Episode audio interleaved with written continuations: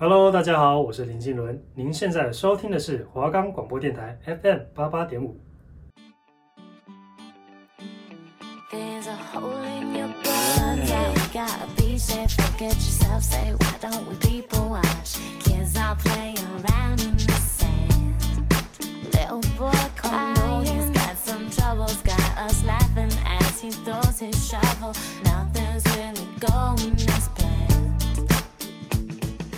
青春的旅程，轻盈的旅途，欢迎与我们一起踏上异国，之旅。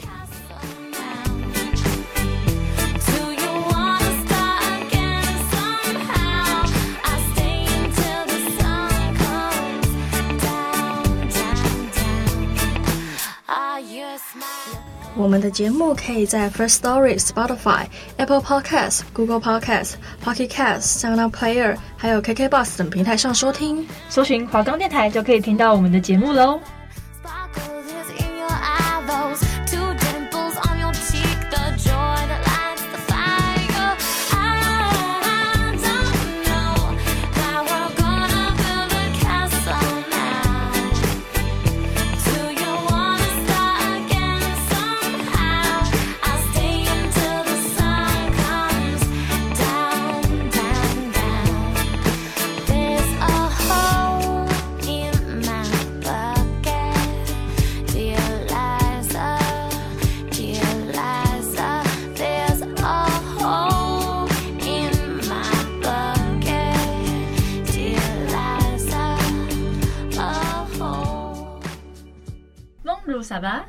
特别一朵撒巴。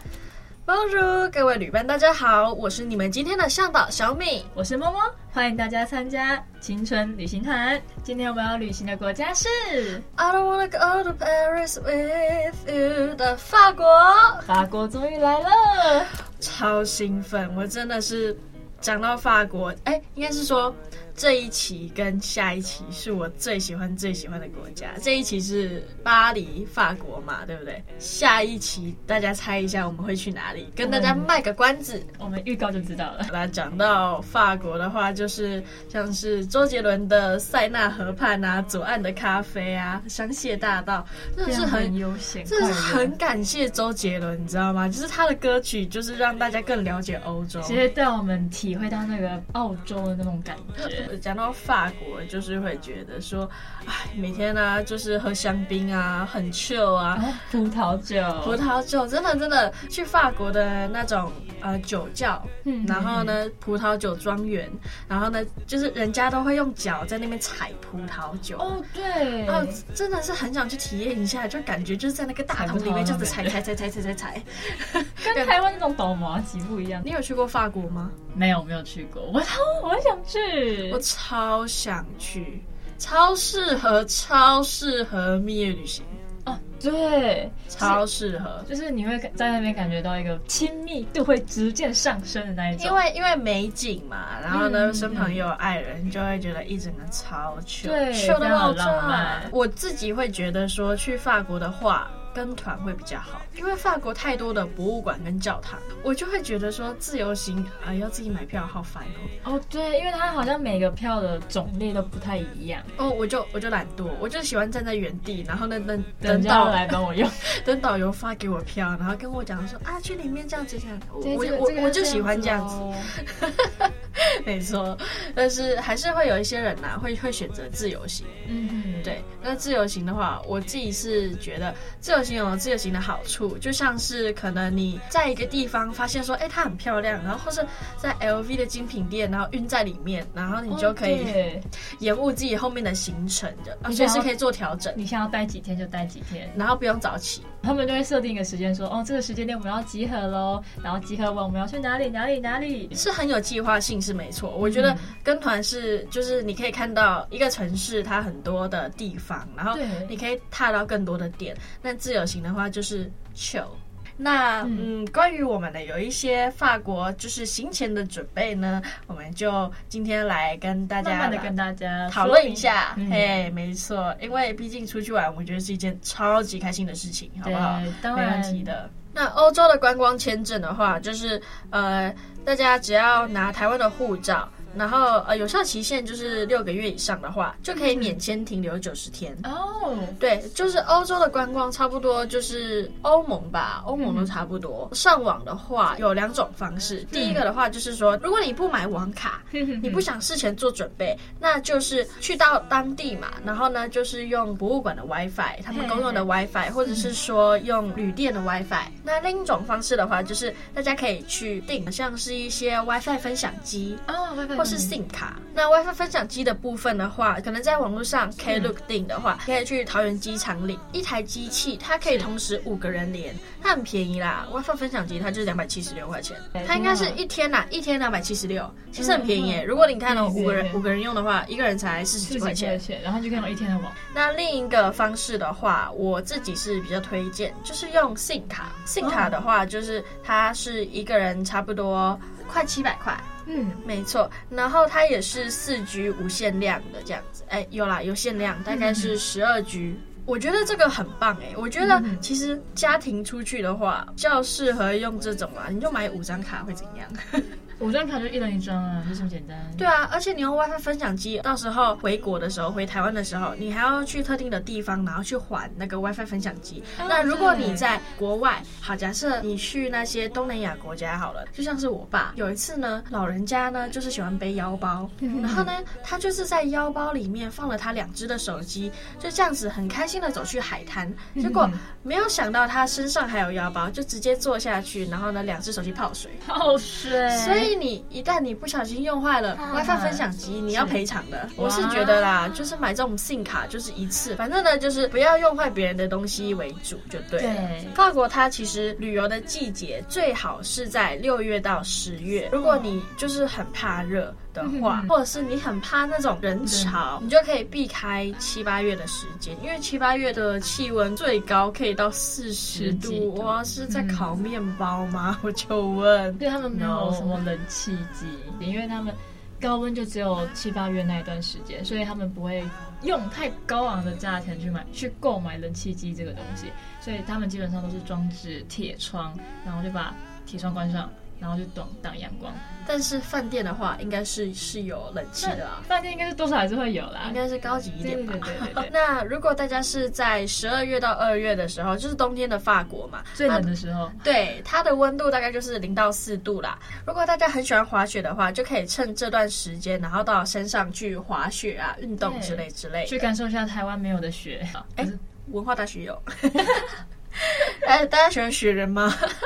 文化大学有，就是我们学校在网上就有喽。对，这边来读文化大学。如果大家是跟团的话嘛，就不太需要去烦恼说交通的问题，因为通常都是包车旅游。包车旅游我觉得比较好，就是你的东西不会不见。哦，对，对，你就是可以放东西在上面。那如果你是自己可能自由行的话，第一个大家主要就是用 metro，就是用捷运的部分，对，地铁啦。嘿，然后再来的话，另一个的话就是郊区火车，他们叫做 RER。巴黎的交通，如果你是在巴黎市区的话，主要就是地铁跟郊区的火车。嗯、那如果你要去其他的城市的话，高速火车跟火车这两种这样子。在巴黎的部分呢、啊，我们刚刚有讲到就是郊区火车。那大巴黎地区它就是有五条郊区火车的路线这样子，它是分 A 到 E，它是连接巴黎市区啊，还有一些周边省市的交通这样子。郊区火车的话。住在郊区那边的市民啊，然后他们进入巴黎的主要的交通工具，其中有一条线 B 线是贯穿巴黎的，对，它就是可以连接呃南北的两大机场，戴乐高机场然后，或是奥利机场这样子。就是近年来哈很多的治安不好的问题，就可能像是偷抢事件啊，或是之类之类的，尽量啦。呃，如果可以不要的话，就不要搭 B 线。那你可以选择其他的方式，机场巴士或是计程车。嗯、我们这次也是要提醒大家一下，就是一些出国的时候啊，要注意一些什么事项。那第一个的话，在法国，就是我是觉得在欧洲尽量都不要带大笔的现金出去。哦，对对，那尽量就是以刷卡的方式，呃，贵重的饰品也尽量少带。就是戒指啊、项链之类，手表、手表，好不好？劳力士的手表，大家藏好，好吗？没错。那这边要提醒一下大家，法国的部分它比较不收一百面额以上的钞票。那欧元的话，它因为它有七种不同的面额嘛，五欧、十欧、二十欧、五十欧，然后一百、两百、五百这样子。可是问题是，它一般的商店它不太收一百欧以上的钞票，因为他们觉得那个太大面额了。换货币的时候，就是尽量选在一百面额以下的钞票，这样会你去买东西吃啊，或是你去超商会比较方便一点。因为他们有时候会说你呃二十欧元以上就可以建议你再刷卡，你可以你二十块就可以刷卡了。可以啊，现在台湾 Line Pay 也很方便。对，但是对对，就是大家可能要注意一下换钱的部分。那大概出国的时候，呃，除了避免携带现金的部分，那另一个就是嗯，嗯，我们很常讲嘛，就是诈骗啊，对，诈骗的部分，这是。这是有一个还蛮好笑的，我有看到，就是跟台湾爱心笔的手法很类似，他们叫做幸运手环，他们就是 他们就是爱心笔换成幸运手环，没错没错，就是他们就是在可能罗浮宫外面，你知道这种比较大型的博物馆外面的话，然后他们就是手上会拿着手环，嗯是，然后他就会直接把它套在你的手上，然后再跟你要钱，强制买啊。强制购买啊！反正呢，大家只要看到有人手上拿着大量的手环的时候，手放口袋，然后尽量远离他。那有一个很特别的是，可以跟大家分享一下。欧洲的话呢，你要遵守他们出入境会有退税的问题。你身上呃总额超过三十二万台币的话，你就要向海关申报。海关就是有权利啊，对进出的旅客，然后还有一些随身行李进行检查。对，那大家要注意一些申报的规定，这样子，因为到底谁会在身上带一万？中国大妈？哦、oh，OK，就直接告诉你中国大妈。对，就是呃，进出海关的时候，就是要遵守一些机场的规定啊，不可以携带一些违禁品嘛，还有一些。稀有保育类动物的制品，还有仿冒品，我可以讲一个我之前看过的一个问题。我之前要出国的时候，就是在过海关的地方，嗯，要检查嘛，对不对？然后我就看到一个中国的大妈，然后她带着台湾的石头要回中国。台湾的石头，她带台湾的石头回中国，然后呢，海关就跟她讲说：“哎，这个是我们国家内的东西，是不能拿的。”她说：“我觉得这个石头很漂亮，为什么我不能带回去？就是不行。”可是我觉得他带石头回去很怪，他是觉得里面有藏玉，是不是？没有，那 哎，可能里面是钻石吧。OK OK，不晓得剖开台湾的财产，剖开可能是那个什么紫玉洞哦，不晓得。对啊，他会选择要大吗？对，就是尽量就是不要期待可能当地的东西进去。有些人呢，去那个海滩玩也会把那个沙子带回家，对，他们会就是装到一个瓶子里面。哎，可不可以不要这样？意义在哪里？我觉得说可以当个饰品，搬个搬个家，比如说哦，这个我有来自全世界各地的石头。我觉得啦，美景跟回忆留在当地就好了。对，我们可以不要带回来，不要带回来，用照片记录就 OK 了。不然的话，你过海关，到时候被拦下来，然后飞机误点，哇，你一整个得不偿失，真的是赔很多，真的。那这些的话，就是法国旅游前需要注意的一个地方。那关于文化还有经济，每个地方都有。法国的话，有什么比较特殊的吗？充满艺术的国家，反正法国就是很多艺术家，你会觉得说哇，他们每个人好像都会画画，很 会画画，很会雕刻，会干嘛？对，他们的文学、电影、绘画、建筑都是一个非常漂亮，对，而且他们建筑也很特别，让人觉得自己置身于那个哈利波特那种世界。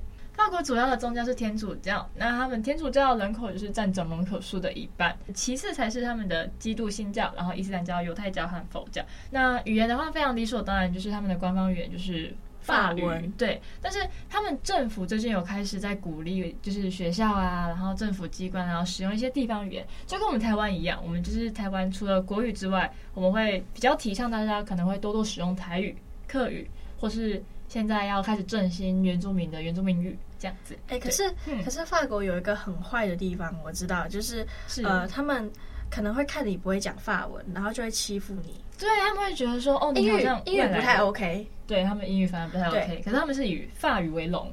呃，我有听过一个比较不好的例子，就是你用英语问路，他会用法语回答。哦，对，因为他就是瞧不起你，就是不，你不会法文，你干嘛来旅游？对，然后你还自由行。假设你会法语，然后他们用当地的语言跟你讲话，你依然听不懂。法国的餐厅跟他讲说，哎，可不可以给我英文菜单？他会很瞧不起你，然后甚至会卖你比较贵，贵一点。对，所以就是如果大家真的要去法国自由行的话，你要学一点点最基本的法文。嗯，对，对，像是哎不好意思啊，谢谢啊，Merci 啊之类的，嗯、没错，就是至少让他们知道说你是有努力过的。对，我不是全部都不懂，我只是呃不太懂大众这样子。那社交礼的部分，法国因为它是一个很浪漫、非常艺术的国家，所以它在于我们社交礼仪上面非常的讲究。对，那像他们喜欢交际，善于交际，所以他们觉得交际是人生中一个重要的一个活动，这样子以握手礼为主。同性的话会比较多于就是亲吻礼，就是吻你的脸庞啊，对对对对为主这样对。他们也非常注重自己的隐私，对，就像是呃，不要轻易在你聊天的过程中询问人家的身世背景啊，然后一些比较隐私的部分，对，在台湾来说应该是很家常家常闲话，对，就是大妈会问你说，哦，你几岁啊？你结婚啊？未啦？对啊，对啊，啊，我男朋友不？啊，我介绍。来问到加崩啊！基本上台湾比较比较多会是会问你一些家世、身世背景，对，然后问你要不要交男朋友，问你什么时候结婚，问你什么时候要要小孩。可是基本上对法国人就是不太好的，对，就是跟台湾比较不一样的地方。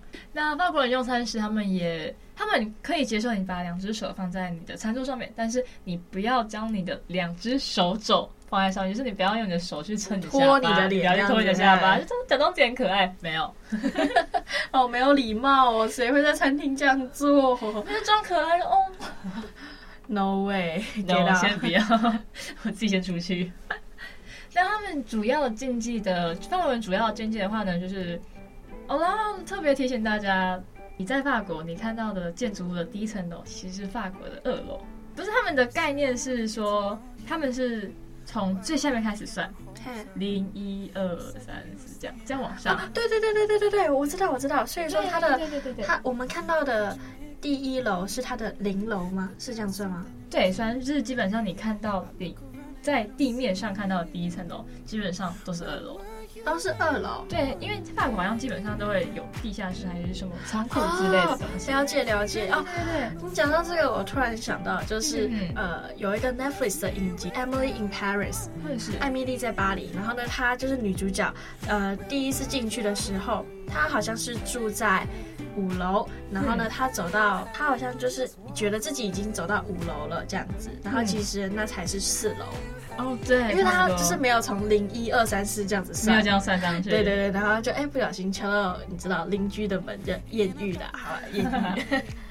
那我们讲完了，呃，行前的注意事项，然后还有一些文化禁忌。嘿，那接下来的话，我们就是要先去他的最大的城市巴黎。巴黎来喽！没错没错。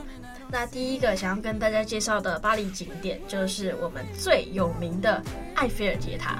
哇耶，终于来了！埃菲尔铁塔真的超漂亮，它很特别，它的钥匙圈呢有分为金色、铜色、银色，是对，那就是很有很有纪念价值，一看就知道就是啊，这个就是他们最著名的地标嘛，这样子。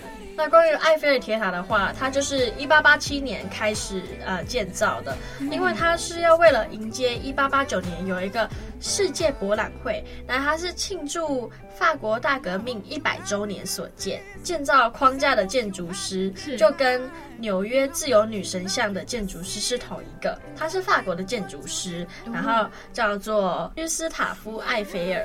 他直到一九三一年才被那个纽约的克莱斯勒大厦还有帝国大厦打破纪录。不过，他其实面临了很多次的拆除的危机，因为很多很多就是我是觉得啦，大家是不是眼红啊？就是很多人都会批评他说：“啊，你这个就是用钢板跟螺丝组成的柱子啊。”对，就是搭那边。可是它就是有一种特别的，对，但它就是法国的象征啊。对，我们就会想到巴黎，就会想到那个巴黎。哎，我真的觉得他们是眼红，他们竟然批评他说是用钢板跟螺丝组成的柱子，那你倒是打给我看啊！有一个冷知识可以跟大家分享，就巴黎铁塔，它就是有。重新上过十九次的漆，嗯，十九次，对，然后从红色啊，然后到淡棕色，对。嗯、那二零二四年奥运开幕的时候，就是在后三年，嗯、然后呢，他们其实有一个计划，就是埃菲尔铁塔，他们想要把它漆成金色的，诶。像是像是呃，之前有试出二零二四奥运的他们的场部，直接面对看到呃埃菲尔铁塔，好像是在、哦、好像是在香榭大道还是哪里的，反正就是它就是呃可以直接看到埃菲尔铁塔的本尊。一整个塔这样子哦，就是完全没有遮蔽我可以看得到。对对对对对对对，Okay. 所以所以大家可以期待一下二零二四的奥运，感觉会很精彩。那我觉得埃菲尔铁塔它很值得介绍的一个部分，就是在于说它有灯光秀。诶对，就是夜晚的巴黎铁塔，它非常的不一样。那也是大家很喜欢在晚上的时候去看的一个地方，这样子。像是一些城市的灯光啊，全部都亮起来的时候，巴黎铁塔也会跟着亮起来。哇，好棒！超级浪漫。它是每天日落到晚上十一点的时候，整点都会有持续五分钟的灯光秀。嗯，大家可以在比尔阿克姆桥或是夏勒宫广场欣赏，都是一个很不错的观赏地点。不然的话，就是你看塞纳河畔上面不是都会有可以那种、哦、那种啊游船游船，对对对，然后你就趁傍晚的时候去搭游船，然后顺便就可以看到。就是埃菲尔铁塔亮的那一瞬间，埃菲尔铁塔亮，然后呢，你也可以看到塞纳河畔，就是超 chill。那第二个想跟大家介绍的地方呢，就是巴黎歌剧院。它的故事背景就是歌剧魅影嘛。那它主要就是一八六一到一八七五年这之间建造的一个新巴洛克风格的建筑。巴黎歌剧院它的第一套歌剧呢是《犹太少女》。然后它是在一八七五年的一月五号上演的。有一个意外，就是在一八九六年的时候，有一个歌剧呢，在第一幕结束的时候呢，在观众席上方有一个水晶灯，然后是用悬吊的方式。是。那在一八九六年的那一个时候，因为水晶灯短路走火，然后掉下来，然后造成就是有一个中年妇女的死亡这样子。这个事件因为很有名，所以就改编成为了大家现在耳熟能详的歌剧魅影。所以说，歌剧魅影的故事背景就是在巴黎歌剧院。其实巴黎真的很漂亮，然后很多的地方，很多的景点。那大家如果真的有兴趣的话，都可以上网查。我们可能没有办法在那么短的时间内就全部介绍给大家知道，就完全用语言的方式阐述巴黎的美。对，而且有些有些真的是要亲身去看，你才会发现到哦，它真的是这么的漂亮。没错，没错。那虽然我很舍不得，我也超级无敌喜欢巴黎，但是我们巴黎呢，就到这边告一段落了。那接下来为大家带来的是料理书王的插曲《La Fastine》。那我们休息一下，放慢脚步，Let's chill。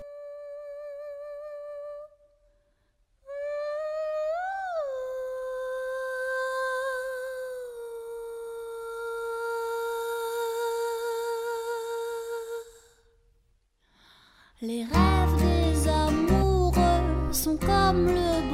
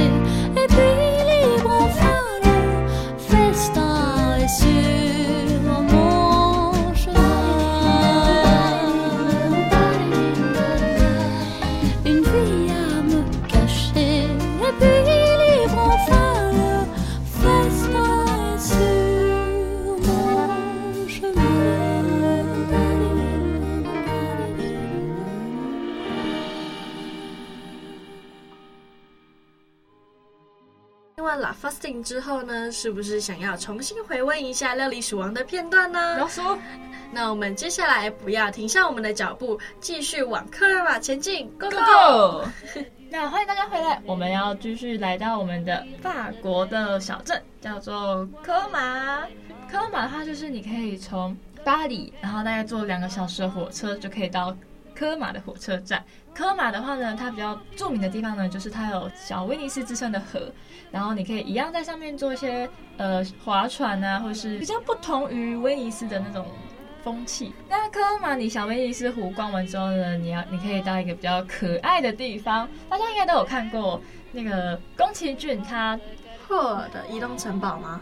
有个地方叫做普菲斯特屋塑造城，他在电影里面霍尔的家，所以其实还蛮多人就是为了，就是很喜欢霍尔的移动城堡这部电影，然后所以到朝圣，对，到特别到科马做朝圣，然后跟他拍个照，就哎，我到霍尔的家哦，就是特地特地来朝圣啊，对，来看一下霍尔的家，然后希望自己总有一天可以跟，就是被霍尔牵着，然后从。他的家跳出去，好想太多，让我幻想一下嘛。那科马语还有比较特别的是，它有一个建筑叫做圣马丁大教堂，它是哥德式的建筑物，在科马的市中心。那它是英格兰，也就是欧洲国家最古老的教堂。它一六六八年就已经建造完成，一九八八年圣马丁教堂就被联合国教科文组织授予了世界遗产这个称号。那圣马丁教堂，它在每个月的第一个星期天，那它都会请。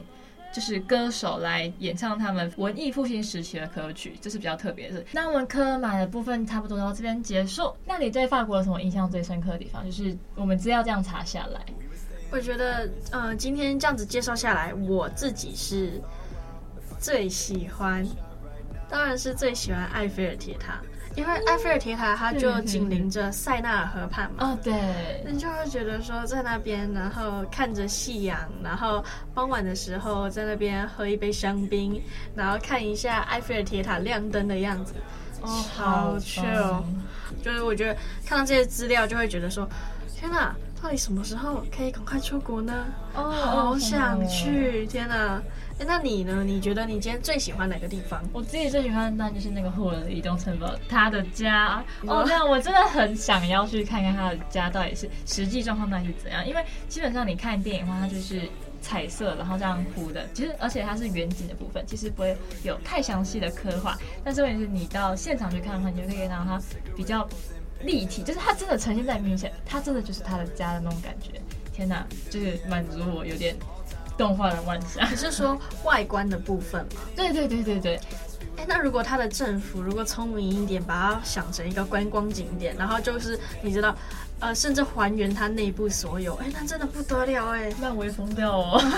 那那个所有所有的那个影迷要发疯了，撒尽钱财也要去。法国听到我们的电台了吗？那我们今天介绍法国呢，就到这边告一段落了。下周呢，我们会到遍地全国都是按摩店的秀场也超级多的泰国。那我们会着重介绍苏梅岛、华欣。曼谷这些热情的城镇。那下周三一样的时间，十一点到十一点半，我们在华冈广播电台 FM 八八点五，邀请您再度与我们一起为出游。那我们下周见，拜拜。